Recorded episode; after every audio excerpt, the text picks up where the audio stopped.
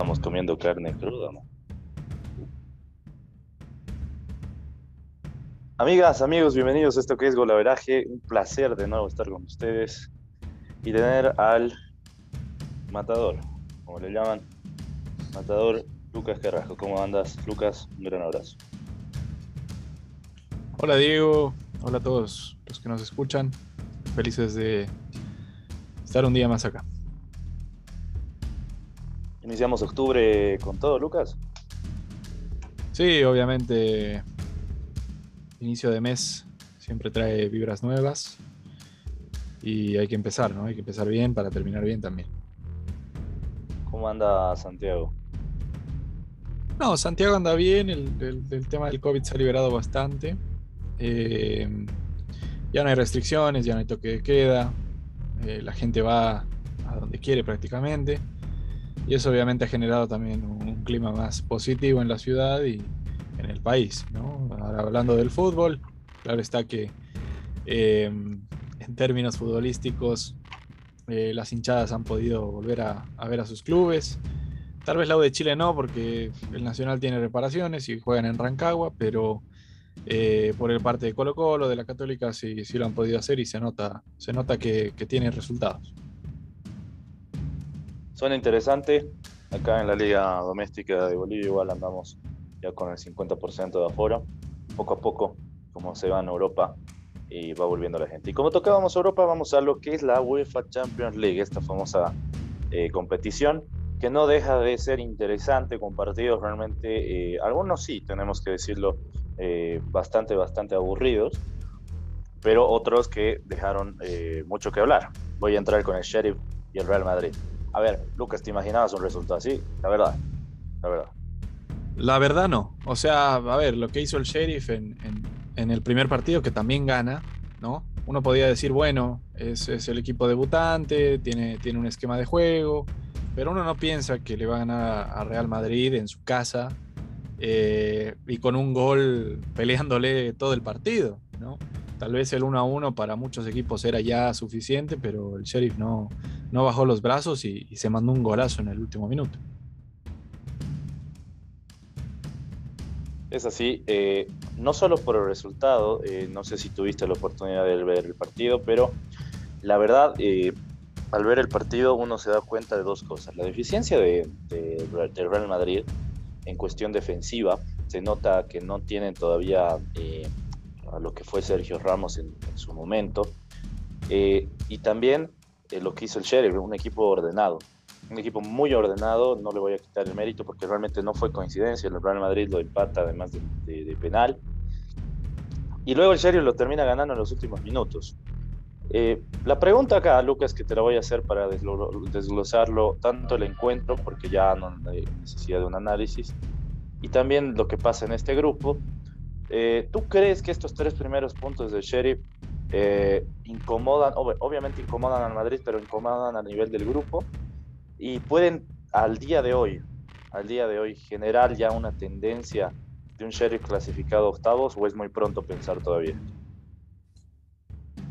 El sheriff tiene seis puntos, Diego. Ya, ya, o sea, ganó. Sí, ganó, de, local. Ganó, sus dos partidos. Lo vi eh, y el único equipo que ganó su partido inicial fue el Real Madrid. Em, yo creo que se genera, se genera una, una disyuntiva. A ver, a ver, eh, el año pasado vimos este grupo. Ya, ya vimos Real Madrid, Inter, Shakhtar y en vez de Sheriff había un equipo mejor que era el Borussia Mönchengladbach, ¿no? Sin, sin quitarle méritos a, Sheriff, pero el Gladbach es un equipo con más economía, con más historia, es un equipo que tenía más jugadores que los que tiene Sheriff, ¿no? Eh, y de nuevo vemos la misma historia, o sea, de nuevo ves al Real Madrid segundo, el Inter que no responde en Champions, eh, tal vez con más justificaciones que el año pasado, porque perdió a Lukaku, perdió a un montón de jugadores, perdió a Hakimi, eh, se desarmó, el equipo se desarmó. Y, el Shakhtar que, despierta, el Shakhtar despierta, y despierta contra el Real Madrid, ¿no? Porque el año pasado el Shakhtar fue el que, le, el que le termina ganando al Real Madrid de ida y de visitante. o sea, perdón, de local y de visitante. Entonces, a ver, yo creo que para mí el sheriff tiene que ganar un partido y empatar otro.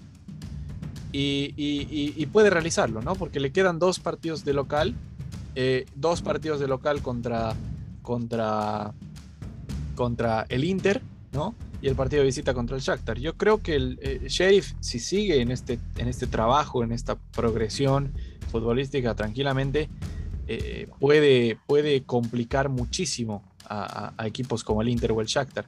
Yo creo que ya está incomodando con seis puntos, porque es el único equipo con seis puntos en, el grupo D y eso, eso ya te genera psicológicamente hablando eh, una, una, presión y una tensión. Y es interesante lo que tú decías. Eh, a ver, los niveles, ya ahora vamos a pasar justamente a, a, través de tu comentario, los niveles más bajos de la, Champions, con equipos italianos y equipos españoles, exceptuando, exceptuando eh, lo que viene a ser el Atlético Madrid, pero ya vamos a pasar con eso, que hizo una presentación más aceptable, y el Villarreal, que pese a perder con el Manchester United, le complicó hasta el último minuto en eh, Old Trafford. A ver, vamos a pasar al partido de lo que sucedió en realidad allá en Milán.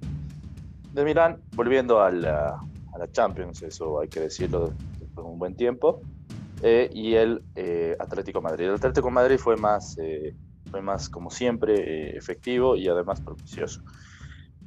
Un Luis, Luis Suárez que está prendidísimo, eso está clarísimo. Pero lo que me preocupa es eh, lo que te digo, la producción de los equipos italianos y españoles. Si bien lo gana el partido eh, el Atlético Madrid, se ve un nivel bajo.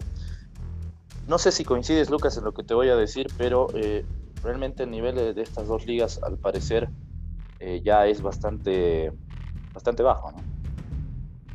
Yo lo dije, o sea, no, no, no, no me quiero no me quiero hacer el, erudito, no, no, no, con humildad lo digo, lo digo con, mucho respeto. Eh, para mí la liga tuvo a los dos mejores jugadores de la historia del fútbol y, tuvo la suerte de tenerlos. Y en esa suerte eh, de tenerlos, esos jugadores generaron, generaron, eh, como se dice en inglés, hype, generaron entusiasmo, generaron motivación en los equipos y le permitieron al Barcelona conseguir cuatro Champions, le permitieron al Real Madrid eh, conseguir, eh, ¿cuántas Champions fueron? Fueron cinco, cinco Champions. No, no, no, perdón. Claro, eh, consiguió el triplete. Claro. Y luego dos Champions. Y dos más antes y, de, de, todo eso, ¿no? Entonces, para mí, Cristiano Ronaldo, por el lado del Real Madrid, sin lugar a dudas. Sin lugar a dudas, porque el tipo trabajaba para sí mismo y, en ese trabajo para sí mismo también impulsaba al equipo a trabajar, ¿no? Lo de, lo de Messi era más en conjunto, lo de Messi era más eh, trabajar con Messi eh, más que para Messi, ¿no? Y ahí obviamente metemos a Iniesta, metemos a Xavi, metemos a, Pedro, a todos los jugadores del Barça que, consiguieron eso. y de ahí, yo lo digo de nuevo con sinceridad, podemos hablar del Atlético de Madrid, ¿no? Que ha tenido sus momentos, y que ha perdido sus Champions frente al Real Madrid. Eh, y nada más. Y nada más. Entonces, por eso te digo, eh, eh, creo, creo que por el lado de la Liga Española hubo muchísimo, muchísimo de alineación de estrellas para que, para que los dos mejores jugaran en esa liga e impulsaran a la liga también, ¿no? Porque el ingreso económico te llega y puedes comprar más jugadores también. y eso es algo que, está en los papeles, no es un secreto. Entonces, con la Liga Italiana, Lucas? Y, con la Liga Italiana, también dije que la Liga Italiana tenía un inferior nivel al, de la Bundesliga, al de la Premier eh, en general, porque la Juventus, que es el equipo que ha dominado en los últimos años eh, esa liga, eh, no tenía, no tenía pedigrí y sigo diciendo que no tiene pedigrí de Champions, ¿no? tiene finales y todo lo que quieras, pero a ver, una cosa es llegar a la final y la otra es ganar la final. Y, yo no le quito mérito al llegar a la final, pero, pero hay equipos como el Nottingham Forest que llegan a la final y que ganan la Champions, ¿no? Y ahí podemos hacer el análisis de decir, bueno, ¿qué es el Nottingham Forest y qué es la Juve?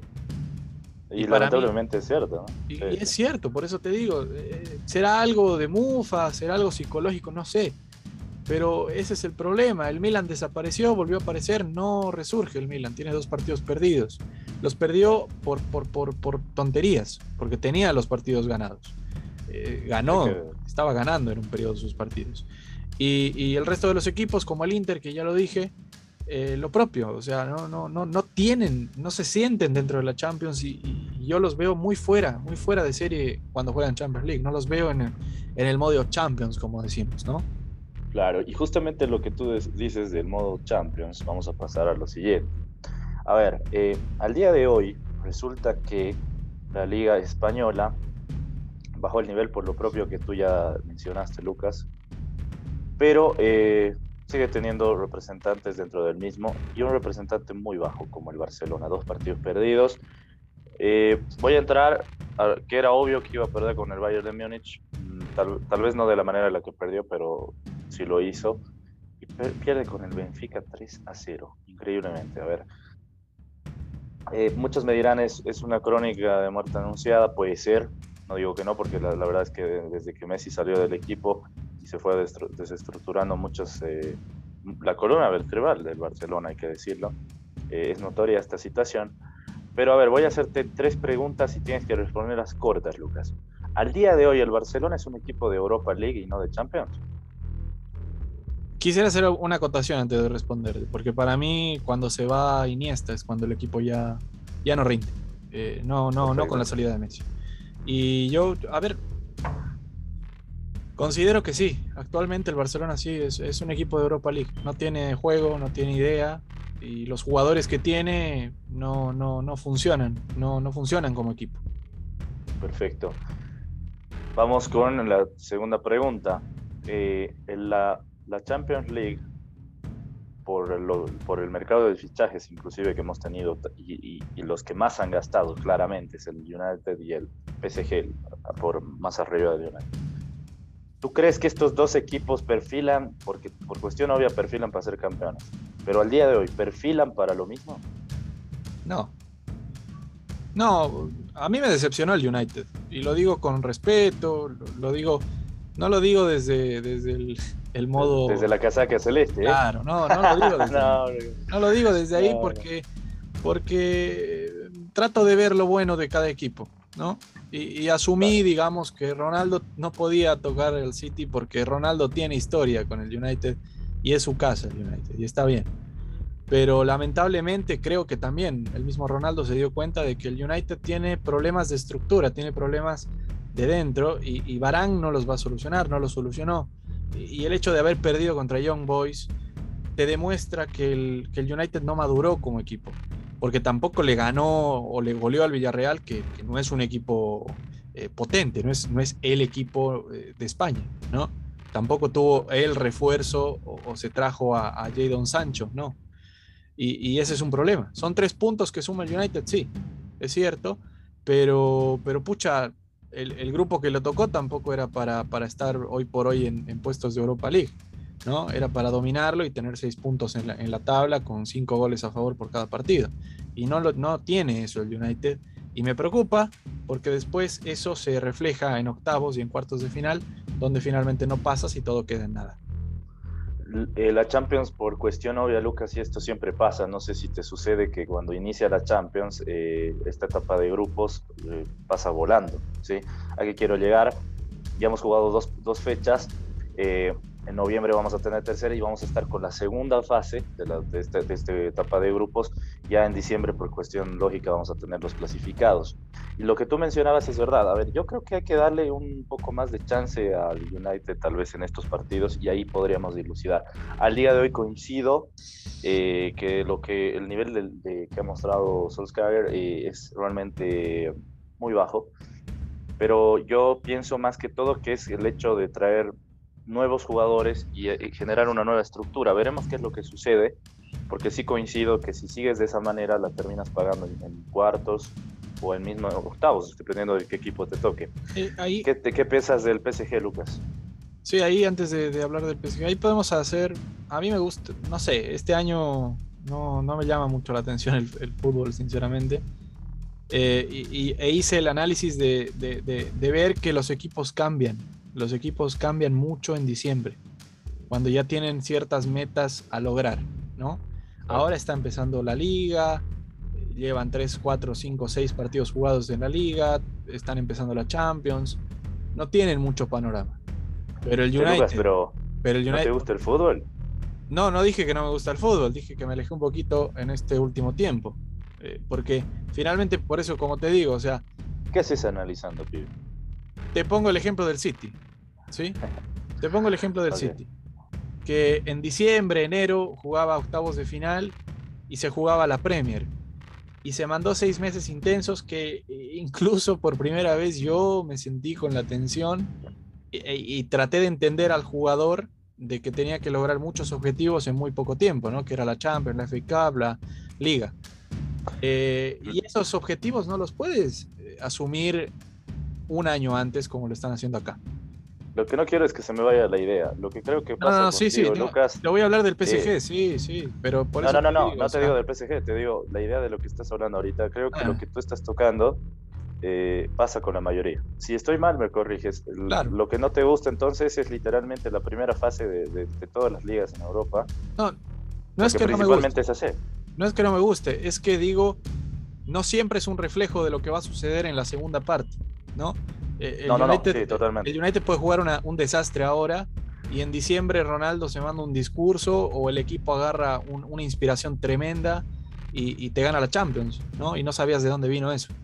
Pero, pero, pero creo que es, si bien es interesante hablar de, de lo que estamos hablando ahora, que es muy importante también porque vemos la progresión del equipo a través de los meses, eh, yo personalmente encontré que cambia mucho un equipo en, ese periodo, ¿no? En, ese, en ese punto de inflexión que es enero, febrero, donde ya se juega, ya se juega las eliminatorias, ya se elimina de copas, pierde la liga o no pierde la liga, ¿no? Y eso también influye mucho, porque le influyó al Chelsea, por ejemplo, que ya no tenía que pelear la liga inglesa y se enfocó totalmente en la Premier. O sea, perdón, se enfocó totalmente en la Champions. ¿Cuál sería la falta de interés, eh, Lucas, actualmente para no, no, ver el fútbol? Según tú. Más allá de un tema personal. ¿eh? Claro, no, no, más allá de un tema personal, eh, no hay más allá de eso, sinceramente. Yo veo los equipos, los partidos son emocionantes. El partido del PSG contra el City fue, fue emocionante, pero a veces se repiten ciertos, ciertos panoramas, ¿no? se repiten también ciertas tácticas, y eso a veces te agota, yo creo que es normal que te agote, sin lugar a dudas. Sí, eh, justamente eso es a lo que quería llegar, porque eh, lo que yo siento más bien en estos meses es lo que pasa con la mayoría de los aficionados, y por qué no con los equipos. ¿sí? Eh, yo siento mucho, y ya me hablarás del PSG, me voy a adelantar solo a dos cosas del PSG, que me ha mostrado que es el típico equipo, ¿sí? exceptuando el mejor Barça de la historia y el mejor Bayern de Múnich hace no menos de un año, que, que avasallaron de principio a fin por lo general los equipos, y esto tengo que decirlo de manera clara, es lo que tú dices, Lucas, van midiendo los tiempos. Van midiendo porque además yo entiendo que el equipo, equipos ingleses lo hagan porque tienen cuatro campeonatos en la temporada. Y lo, todavía lo peor de todo de, de ello es que no tienen mucho descanso. Coincidirás conmigo que cuando estamos en fiestas de fin de año, juegan al día siguiente de Navidad, en algunos casos, en y en otros, en la Premier y en otros eh, dos, tres días después de Año Nuevo. ¿Y qué muestra esta situación? Que con otras ligas entran en descanso de invierno, porque el de invierno es de dos semanas. Esa situación yo creo que por lo menos justifica en una liga inglesa, pero no sé si en las demás. Ese es otro tema que lo vamos a tratar. Pero eh, te paso ahora la, situación del PSG, que yo creo que al día de hoy va midiendo y también muchos jugadores recién se van incorporando. Claro, va midiendo. Va midiendo. A ver, para mí el PSG está jugando como siempre ha jugado. Eh, desordenado, no veo una identidad de juego, no veo un equipo que se quiera. En el City, mira, en el City 2018, 2019, tampoco veía un equipo que se quería. Y el año pasado sí vi. Vi, vi un equipo que se quería, vi un equipo que, que se jalaba, vi un Sterling que, que, miraba a Marés y, los veía unidos y conformados para el objetivo de la Champions, que no se cumplió. y pienso positivamente que eso los, los unió más y, los está motivando más a, conseguir nuevos objetivos, ¿no? Y en el PSG no veo eso y no veo eso nunca. No veo eso nunca. Y hay jugadores que han estado mucho tiempo, muchos años juntos y no lo veo. Estarán los amigos que son Paredes, Messi, Di María, que se sacan fotos con Neymar y que la pasan bien y los vemos celebrando y festejando. Pero ¿Vas a opinar igual que Cristiano, Lucas? No soy de fotitos, ¿vas a opinar más que Cristiano? No soy de fotitos, más, soy más de la cancha. Claro, exactamente. No, no. No es ser de la cancha. Disfrutar, disfrutar totalmente. Pero, pero no veo esa conexión que sí veo eh, afuera en la cancha, ¿no? Eh, Neymar no lo veo conectado con Messi, eh, Messi no lo veo conectado con el resto del equipo, la defensa está en otro lado, no, no los veo conectados y eso se nota en el partido. Ahora, van a ganar, van a ganar, o sea, tienen un equipazo para ganar y lo van a hacer. Ahora, por eso te digo, también el PSG sufre en los momentos de eliminatorias porque en los momentos de eliminatorias, eh, el que se equivoca es el que paga y, cuando estás en un equipo que, no, que no tiene, digamos, e, ese colchón emocional para agarrar y decir, pucha, me equivoqué, pero vamos a salir adelante, es donde finalmente el equipo se desmorona, como vimos en el partido del City contra el PSG por semifinales, y terminan frustrándose todos los jugadores. Y bueno, pierden, pierden el objetivo y pierden una oportunidad más de ganar. Y eso es lo que veo del PSG. Si cambian en diciembre, bien por ellos y, ojalá consigan el objetivo. Pero por la llegada de Messi y de Ramos, no, no, no es que vayan a ganar la Champions, porque esto no es el FIFA, ¿no? No es un juego. Efectivamente. Saludos, que el FIFA 22 un juegazo. A ver, yo simplemente, Lucas, te puedo decir algo bien claro. Eh, para concluir todo lo que tú tocabas, estoy totalmente de acuerdo en lo que mencionabas, pero tal vez discrepo en algo que es, eh, a Messi yo lo veo bien activo. No lo veía así eh, desde el 2018, eh, y obviamente desde el hecho de que lo ves ahí poniéndose para, para, para la barrera, debajo de, de la misma, haciendo el gol estando chocho, la sociedad entre Mbappé, Messi y Neymar, eh, sí concluye, concuerdo contigo de que no se ve todavía claramente. No se ve porque... Messi está de vacaciones, Diego. No, no, no. Messi, Messi ya está en fútbol amateur, Diego, por eso se pone en el suelo, la pasa bien, Messi, ya no le importa. Ya. Juega no contra el Estrasburgo, Diego, ya, ya, ya no le importa. Yo lo veo que ver, habrá que ver, habrá que ver. Cobra 40 millones, no lo van a culpar porque es Messi, está bien, es así. Habrá que ver. Pero lo que sí puedo decir es que se nota, por ejemplo, que la sociedad no tiene, no quiere, no, al menos por lo que yo veo es que no quiere que sean eh, Mbappé, Neymar y Messi. Quieren que sea Di María, Neymar y Messi porque Mbappé al día de hoy tampoco lo noto muy enfocado. Eh, no, se es lógico, porque exacto, se quiere ir al Madrid y es cantado que se va a terminar bien. O sea, esa es la realidad. Veremos qué es lo que sucede. Vamos a pasar al último.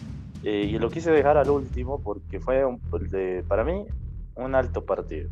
Pero un alto partido no por, eh, no por lo que hizo el Villarreal ni el Manchester United, sino porque tanto en la forma de juego del United como en la forma de juego del Villarreal, hicieron que se dé de esa manera y de, hecho el resultado me da la razón. A ver, hablábamos de una liga española bajísima. Al día de hoy, pese a que ganó el Atlético Madrid, para mí, el Villarreal es el máximo exponente de la liga española. Para mí, eh, ojo con lo que estoy hablando. Eh, y eso que soy culé. Por el otro lado...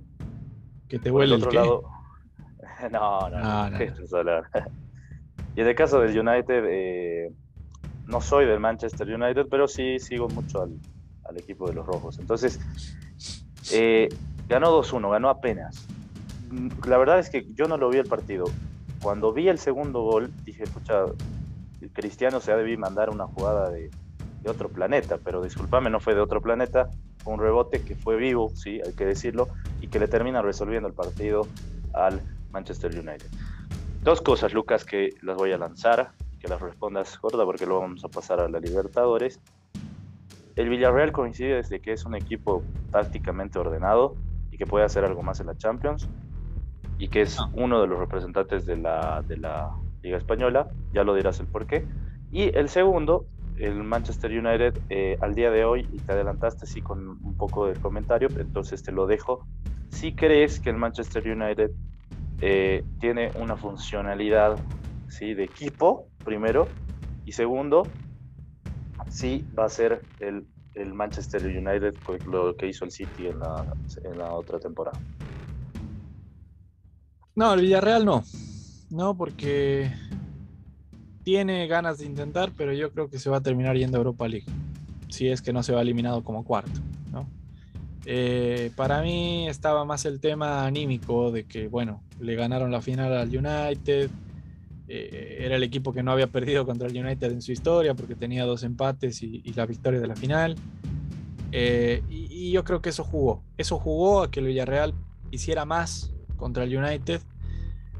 Tal vez ahí voy a sacar un poquito de, de culpa del, United, ¿sí? porque para mí jugó mal y por eso termina ganando 2-1 y no gana 4-1. ¿no?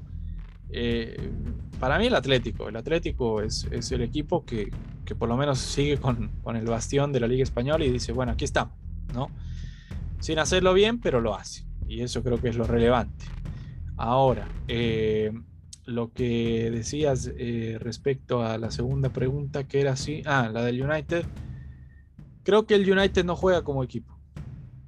Eh, Ronaldo, si te das cuenta, está, eh, ha pasado de jugar de, extremo, como jugaba en el, en el, Real Madrid, jugaba de extremo, hacía muchos tiros libres, cortaba y entraba al área, él solito y hacía los goles y se unía con Karim Benzema y todo lo que quieras, ¿no?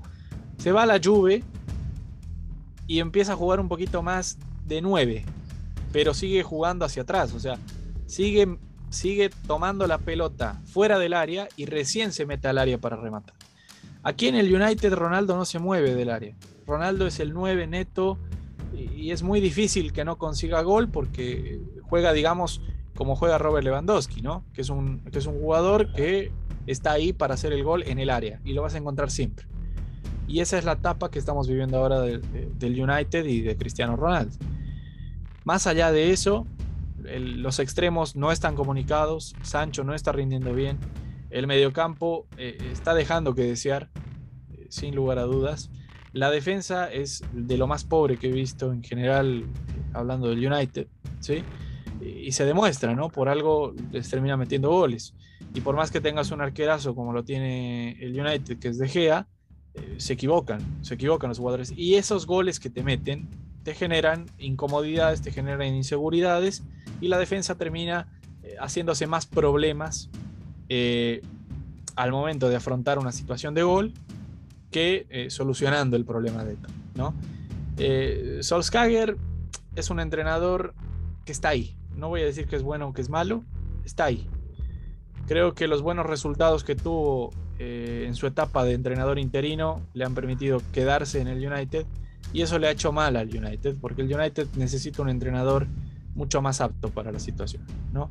Hay ciertos rumores, Diego, y con esto termino, de que Solskjaer en realidad es, es, eh, una figurita, digamos, ¿no? O sea, pone obviamente de su cosecha, pero, pero Alex Ferguson está atrás. Alex Ferguson es el que, digamos, le da, le da la, táctica y le dice qué hacer. No sé, no sé si creer eso o no, pero, pero bueno, también eso explica o explicaría muchas cosas que han sucedido en el último tiempo. No sé si el United llega a la final como lo hizo el City, y si llega va a ser llegando con sacrificio y, con errores de los equipos a los que se enfrenta. Yo concuerdo, yo concuerdo contigo, Lucas, porque la mayoría de los partidos Sir Ferguson está presente, no más allá del cariño que le tiene a United. Y puede ser una opción, solo ellos lo saben, y si fuese así, eh, es contraproducente porque no pones una no pones un sello de entrenador, pero bueno. Tenemos final Brazuca. Brazuca, decime qué se siente, más o menos, en Uruguay. Fue la Copa Libertadores, querido Lucas. Eh, Flamengo Palmeiras. La verdad, al día de hoy era inevitable ver el dominio que tiene, que tiene el fútbol brasileño. Yo veo al Flamengo, que es el PSG de, Sudamérica, eh, por las incorporaciones además que, que tuvo. Y el Palmeiras que le termina haciendo un partido al Mineiro que la verdad no entiendo hasta ahora eh, cómo, cómo se sacó de la galera, porque no jugó bien, pero le termina sacando termina sacando los, el empate y el gol de visitante que como dato lanzó a la siguiente temporada ya no va a valer más. A ver, eh, hay que ser sinceros en esto. Eh, la final brasileña tal vez era algo inminente, ¿sí? Pero cómo llegan los dos es distinto. Palmeiras llega de una manera más, si podemos decirlo de esa forma, eh, al menos en la etapa de semifinales, un poco más sacrificada por lo que hizo con el Mineiro. Y eh, Flamengo ganó de ida y ganó de vuelta. Eh, dos, dos, dos, con dos goles y haciendo en el global 4-0. Ante un Barcelona que no pudo hacer mucho y que no jugó mal, ¿eh? pero el Flamengo fue más, es así de sencillo. Eh, y terminó metiéndose de manera meritoria a la final allá en Montevideo. Lucas, mi, tengo dos preguntas respecto a esto de, la final de la Libertadores. Em, ¿Tú crees que empieza eh, lo homogéneo, la dominación de Brasil en estos eh, últimos años que se dio y crees que va a seguir siendo así? Yo digo comienza porque ya tenemos una final, dos finales ya consecutivas de brasileños. y segundo, el hecho de que eh, el hecho de que este, tengas ya un campeón, tengas un favorito. En lo personal, y esto sí te lo puedo lanzar, es que siento que el Flamengo tiene más argumentos para ganar esta Libertadores. Sí, el Palmeiras creo que ganó, ganó como ha estado jugando en esos últimos dos años, tres años, ¿no?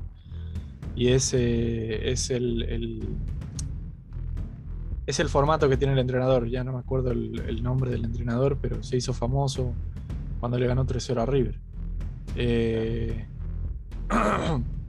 y es, un juego que yo respeto. No me agrada en absoluto. No, me gusta ese tipo de juego, que es, es un juego muy resultadista, muy de, muy de me importa hacer lo que tenga que hacer y llego a la final así. Pero es válido, es válido y, y finalmente te, gana Libertadores, ¿no? Porque el Palmeiras ganó la Libertadores. Entonces, a partir de ahí, sin lugar a dudas, em, creo que lo del Palmeiras no, no quita mérito, pero tampoco le permite agarrar y decir, bueno, tengo chapita de campeón. Ahora, el año pasado tampoco tuvo eso. O yo creo que sí, porque le ganó 3-0 a River. Le ganó 3-0 a River y después mm. perdió, es cierto, pero le ganó 3-0 a River. Y ahí estaba la chapita de campeón. En esta Libertadores no vi eso. No vi un partido que, que, el Palmeiras dijera, quiero renovar, ¿no? quiero, quiero volver a ser campeón. Por el otro lado, Flamengo sí.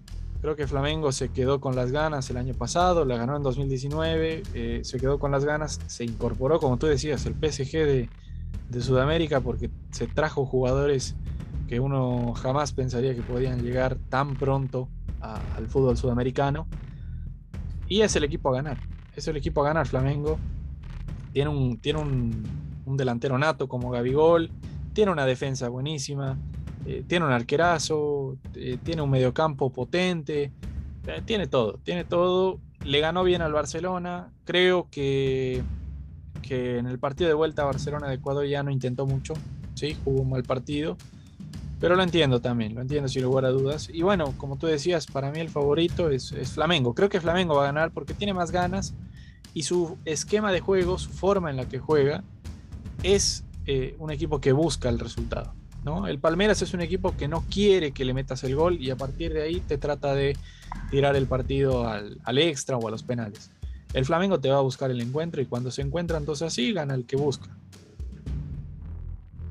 Es así.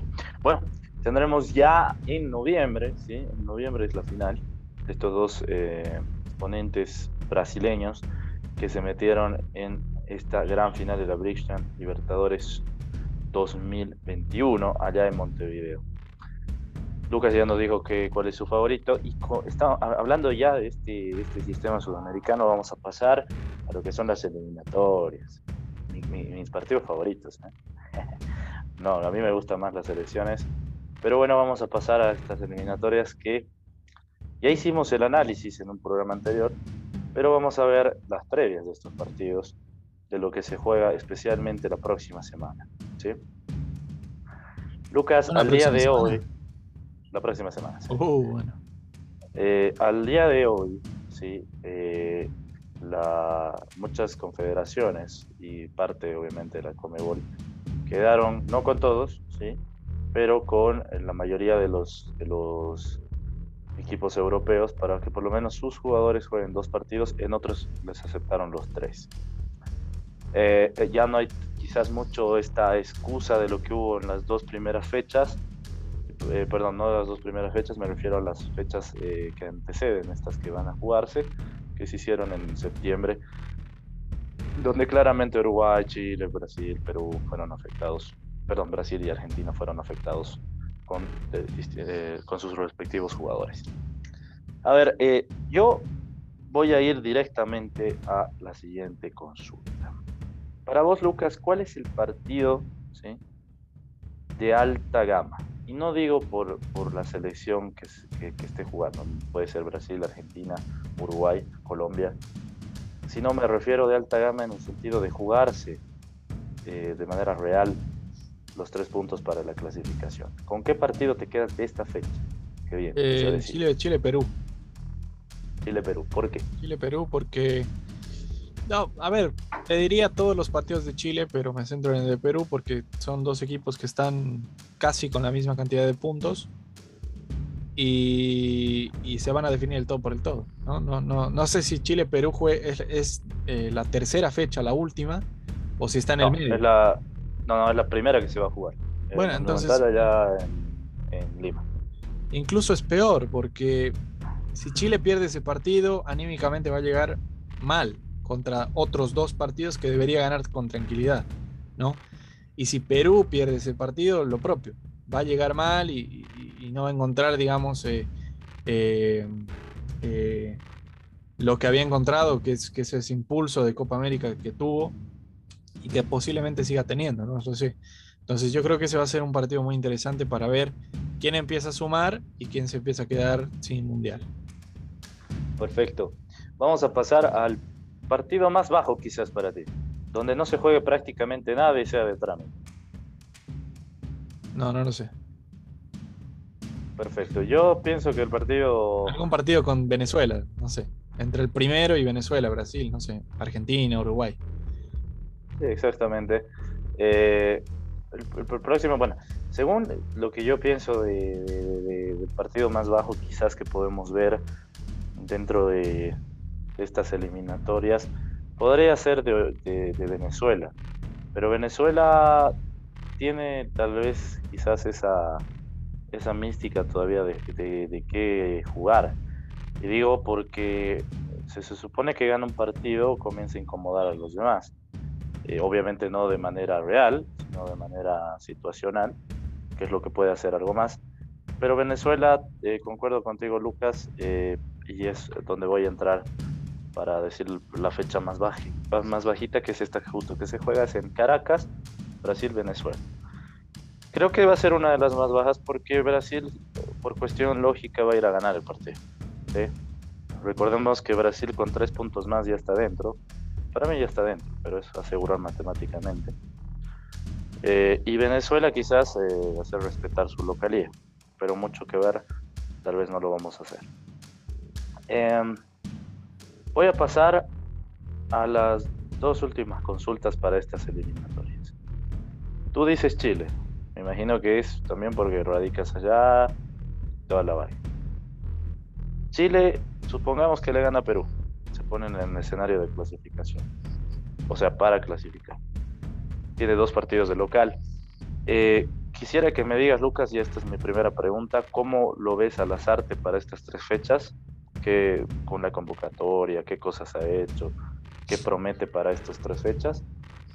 Y la segunda, la más que es más corta, eh, en caso hipotético de que Chile logre de estos tres, seis o nueve, ¿Dónde lo colocas y cómo crees que estaría para llegar a Qatar 2022?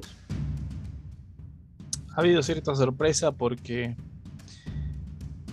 el ex puntero ya no es puntero, Colo Colo, que estaba viviendo un muy buen momento, no tuvo convocados, ¿no? Y en específico no tuvo un convocado que creo que es el, delantero central. No, ya no, no, me sé el nombre porque, con todo respeto, no sigo Colo Colo pero, pero hablamos, pero hablamos de, que falta un delantero central, falta un 9 en, en, Chile y no convocas al que, al que va mejor, ¿no? Porque después, a ver, los goleadores de, de la liga chilena son dos argentinos, uno de ellos es la Ribey, que está en la U de Chile, y, y, recién en el cuarto, quinto lugar está el primer chileno, que es el que puedes convocar, porque a la Ribey no lo vas a convocar a la selección chilena, ¿no? Entonces, eso sorprendió. Ahora, Lazarte convocó a, a Brereton, que en teoría es el que. Porque Eduardo Vargas está lesionado. Claro, porque Eduardo Vargas tiene eso. Eh, marcó el partido, marcó, ¿no? Sí. gol con Mineiro, pero bueno, se lesionó. Eh, pero está Brereton. Y, no sé, yo, yo creo que la tiene difícil Lazarte. La tiene difícil porque el equipo nunca ha terminado de recuperarse, los, jugadores siempre uno faltaba eh, por X motivo. Y eso se, vio en Copa América, por ejemplo, que Chile jugó un poquito mejor, pero bueno, le faltó Sánchez, le faltó defensa, y lo propio podemos decir acá. Eh, yo creo que sí o sí tiene que conseguir por lo menos siete puntos, o sea, no puede perder ninguna fecha, tiene que empatar uno y ganar dos. Eh, si no, ya lo empezamos a ver fuera del Mundial. Si hace seis o, menos, ya para mí queda sin chances de clasificarse al Mundial. Tal cual. Eh, bueno, eh, es cierto, ¿no? inclusive por lo que viene haciendo Ecuador y Colombia que están peleando actualmente el quinto y el sexto puesto. Eso es cierto. habrá que ver qué es lo que sucede. Bueno, yo voy a pasar rápido a lo que va a jugar la selección nacional de Bolivia, eh, con dos, con dos, eh, dos novedades. La primera, casos de COVID acá en la selección. Eh, un jugador en realidad dio positivo al COVID, no se da la fuente. Sabemos que es de Bolívar, podría dar entre Saavedra, Bejarano, Jairo Quinteros, pero no lo van a dar por cuestión obvia todavía. Y que Bolívar, Bolívar presentó 14 infectados de COVID, ¿sí? Todos asintomáticos, pero 14 casos. 14 casos. Esto eh, alarmó mucho a la Federación Boliviana porque eh, al parecer se rompieron las burbujas de eh, prevención de COVID aquí en Bolivia y Farías va a tener que reestructurar los que van a viajar a Guayaquil, más bien faltando una semana para jugar justamente con Ecuador allá en tierras ecuatorianas. Pero a ver, ¿cómo llega la verde? Bien fácil. Tengo que decirlo claramente. Se va a jugar eh, un empate allá a, Guayaquil, eh, obviamente con la opción de derrota, hay que decirlo claramente. Eh, si se da un empate va a ser la gloria, porque los dos partidos que quedan acá en la ciudad de La Paz son con Perú y Paraguay. Si gana esos dos partidos se hacen los seis. Y suponiendo la próxima fecha que se juega en noviembre, si no estoy mal, que es con Chile en La Paz y bueno, dos más que no me acuerdo, creo que si no estoy mal es Uruguay. Eh, se puede conseguir hasta nueve puntos. La, la idea es esa. Lo que tú decías, Lucas, con la selección chilena, si lo piensas de esa manera, yo pienso de manera mucho más radical, que si Bolivia pierde su partido eh, contra Perú o contra Paraguay o pierde los dos, virtualmente ya está desclasificado. Porque de hecho, hay que decirlo esto igual de manera más contundente, con los resultados que ha habido ya piensa mucho, ya que es prácticamente imposible hasta un repechaje.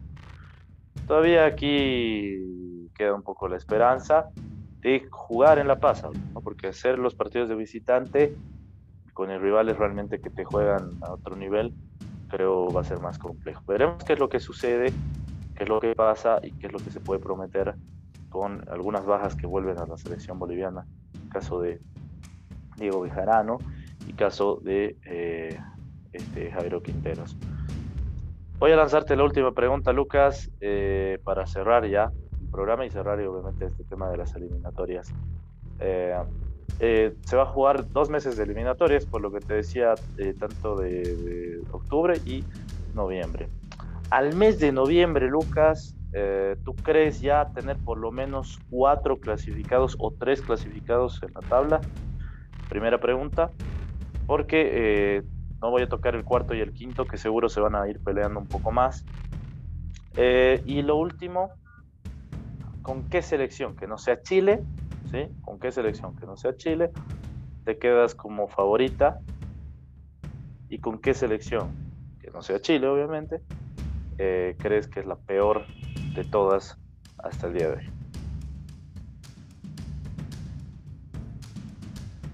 Em, ¿Cuál era la pregunta? No, mentira. El... Yo creo que se va a definir para noviembre en primer lugar que es, puede ser Brasil tranquilamente. El segundo lugar, posiblemente también. Sí, posiblemente también. Pero el tercero no.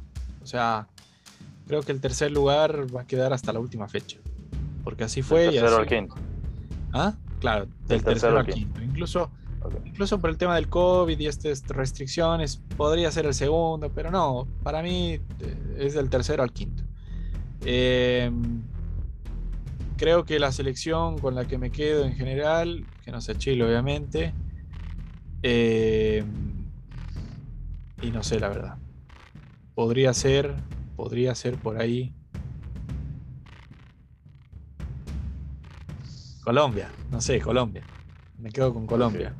Creo que con Reinaldo Rueda ha recuperado mucho, mucho de lo que ha perdido en las eliminatorias pasadas, en la Copa y en otras eh, circunstancias. Y, y se ha revitalizado. No juega mal, no juega bien, pero le rinde y le funciona. Y eso es importante. Y, y finalmente lo, último que decías, eh, la peor selección. Em, mira, desde, desde lo que conozco, porque la conozco nomás, voy a decir Bolivia, ¿no? Por todo lo que ha dicho el entrenador, de, llegar al Mundial, de querer cambiar, de hablar de procesos, de esto, del otro, del tiqui tiqui Y yo me duermo, la verdad, cuando habla, cuando habla Farías, porque eh, sinceramente ya dice lo mismo, repite lo mismo. Los resultados no lo acompañan, no hay mejora. Eh, todo es todo es Moreno Martins y, Lampe, y, no vives de ensalada, como dice Homero Simpson, ¿no? Entonces no vives de Lampe y no vives de, Moreno Martins. Eh, y el equipo tiene para cambiar, o sea, a cualquiera le puedes decir, a un joven, le puedes decir, bueno, ¿sabes qué? Entra a la cancha y rompete por la camiseta y listo. Porque al final ya no tienes nada más por qué pelear, ¿no? Bolivia ya no tiene nada más por qué pelear. Y se está jugando nueve puntos. Entonces, que, un jugador que no te quiere jugar porque no tiene ganas de representar a la selección, sacalo, que te valga tres pepinos, y mete a alguien que no juegue bien, como no estaba jugando bien tampoco ese que entró, y, que te ponga un poquito más de sentimiento, y que te tire un poquito más de patadas al rival, y, que por lo menos Bolivia se pare en la cancha, que creo que es lo que le ha faltado un poco hacer. Y ahí incluso tal vez podemos ver que Martin rinda mejor, que Lampe rinda mejor y que los resultados también lleguen mejor. Lucas 2026, entrenador de la selección boliviana. Ojalá que sí, la ¿Listo? bueno, a ver, este, no, concuerdo contigo, hay muchas cosas que hay que, la verdad, de reestructurar. Bueno, hemos llegado al final del programa, Lucas, como siempre, un gran placer tenerte acá. Y nada, vamos a estar hablando netamente de las eliminatorias porque es lo que nos toca. Vamos a tener tres semanas de las mismas justamente por lo que tú decías, por el COVID que nos retrasó las fechas. Un gran abrazo allá desde Santiago. Un abrazo, Diego, y gracias a los que nos escuchan. Hasta pronto.